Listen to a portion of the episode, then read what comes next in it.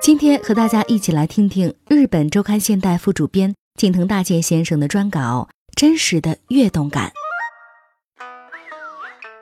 我们看日剧、追日番、爱动漫，称呼新垣结衣为老婆，但对于一衣带水的日本，我们还知之甚少。别等了，来听霓虹酱画日本吧。大家都已经知道，今年的二十国集团领导人峰会 G 二十。于六月二十八号在日本大阪举行。然而，当晚出乎人们意料的是，日本媒体的头条新闻并不是这场大阪 G 二十峰会。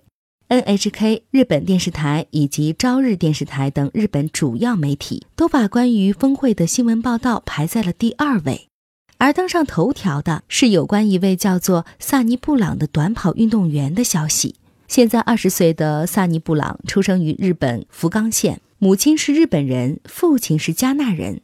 今年六月七号，在美国德克萨斯州举行的全美大学生田径冠军赛上，这位混血飞人以九秒九七的成绩获得了男子百米短跑比赛的第三名，同时他也创造了日本新纪录。六月二十七号，日本第一百零三届田径锦标赛在萨尼布朗的家乡福冈县拉开帷幕。二十八号。也就是大阪 G 二十峰会开幕的当天，萨尼布朗毫无悬念地出现在了男子百米大战的赛场上。为了一睹日本飞人的英姿，一万多名观众涌进了博多之森竞技场，整个看台座无虚席。最终，萨尼布朗跑出了十秒零二的成绩，虽然没有打破他自己在三周之前创造的梦之九秒九七的记录，但这个成绩让他以压倒性的优势。获得了本场比赛的冠军。赛后，媒体记者采访了现场观众，面对麦克风，人们都激动地表示，能够亲眼看到这么感人的画面，真是太幸运了。各大电视台索性将 G 二十峰会搁到了一边，用了慢镜头呈现的方式，详细分析了萨尼布朗在比赛中迈出的四十四步。萨尼布朗之所以会风靡整个日本，就是因为他在仅需十秒就能决出胜负的百米短跑比赛中，表现出了让人瞠目结舌的真实的跃动感。同时，他也让我们再次认识到，人类本来就是一种具有奔跑本能的动物。G 二十峰会虽然沦为了配角，但同样让身为一名记者的我感受到了真实的跃动感。三十七位世界级的 VIP 齐聚一堂，催化出了各式各样的化学反应。亲善国、交恶国、微笑的总统、垂头丧气的首相、VIP 的一举手、一头足，浓缩表现了当今国际社会的种种问题。由此可见，无论在多么发达的信息化社会，人与人都应该握手寒暄，感受彼此的温暖。即使意见相左，也要看着对方的眼睛，通过理性的争论，实现彼此间初步的理解。与上个世纪相比，现在的国家领导们都繁忙了很多。比如，对上个世纪的日本首相来说，每年七月前后召开的发达国家首脑会议 G7 是一年中最为重要的一件大事儿，往往需要提前好几个月着手准备。临近会议开幕时，他们会像运动员去参加奥运会一样，精神饱满、英姿飒爽地登上飞机，飞往会议主办国。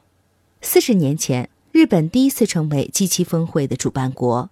为了争夺议长的头衔，日本首相福田赳夫与其继任者大平正方展开了一场几乎分裂日本的大战。现如今，日本首相安倍晋三可没有时间去争一个议长之类的头衔。G 二十、G 七、亚太经合组织会议、联合国总会、中日韩峰会、东亚首脑会议，一个接一个的会议早已填满了他的行程表。更何况他就任后还出访了一百多个国家。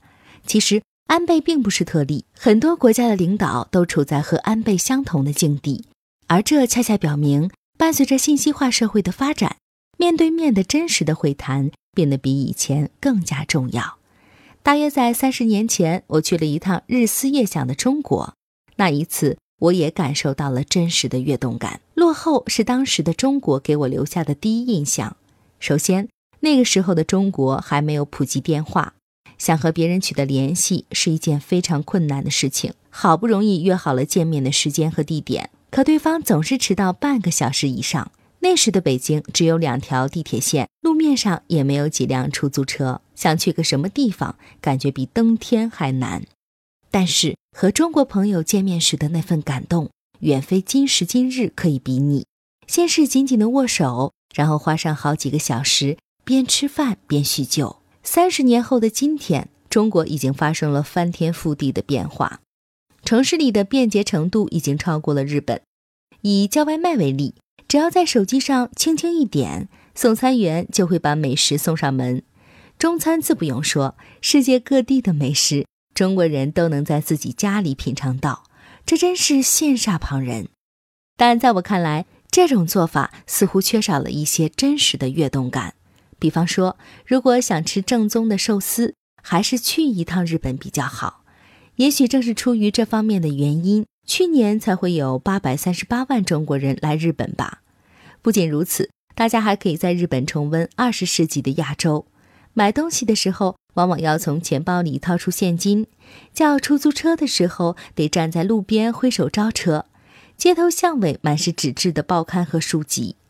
由于日本人口稀少问题日趋严重，大家还可以在日本感受静谧的大自然，甚至还有可能邂逅熊、野猪和狐狸。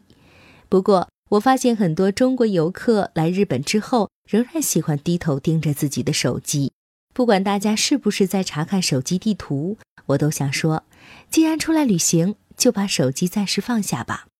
在日本旅行。即使迷路了也不用担心，因为日本是一个非常安全的国家，而且你完全可以用英语向身边的日本人问路。我们日本人可能会用结结巴巴的英语给你指路，说不定你还会因此而结交一个异国友人呢。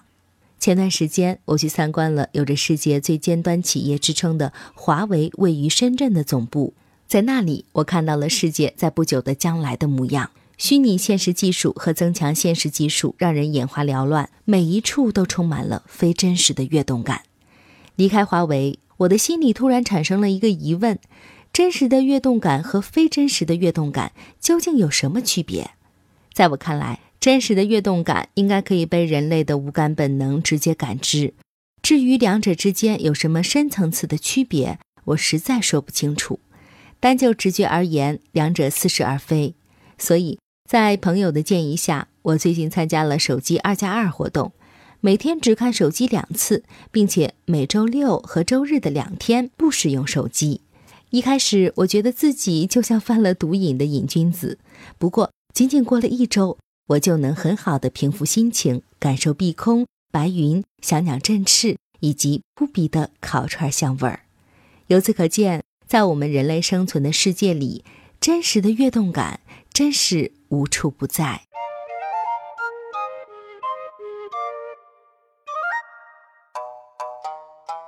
更多信息，请看日本网三 w 点 nippon 点 com。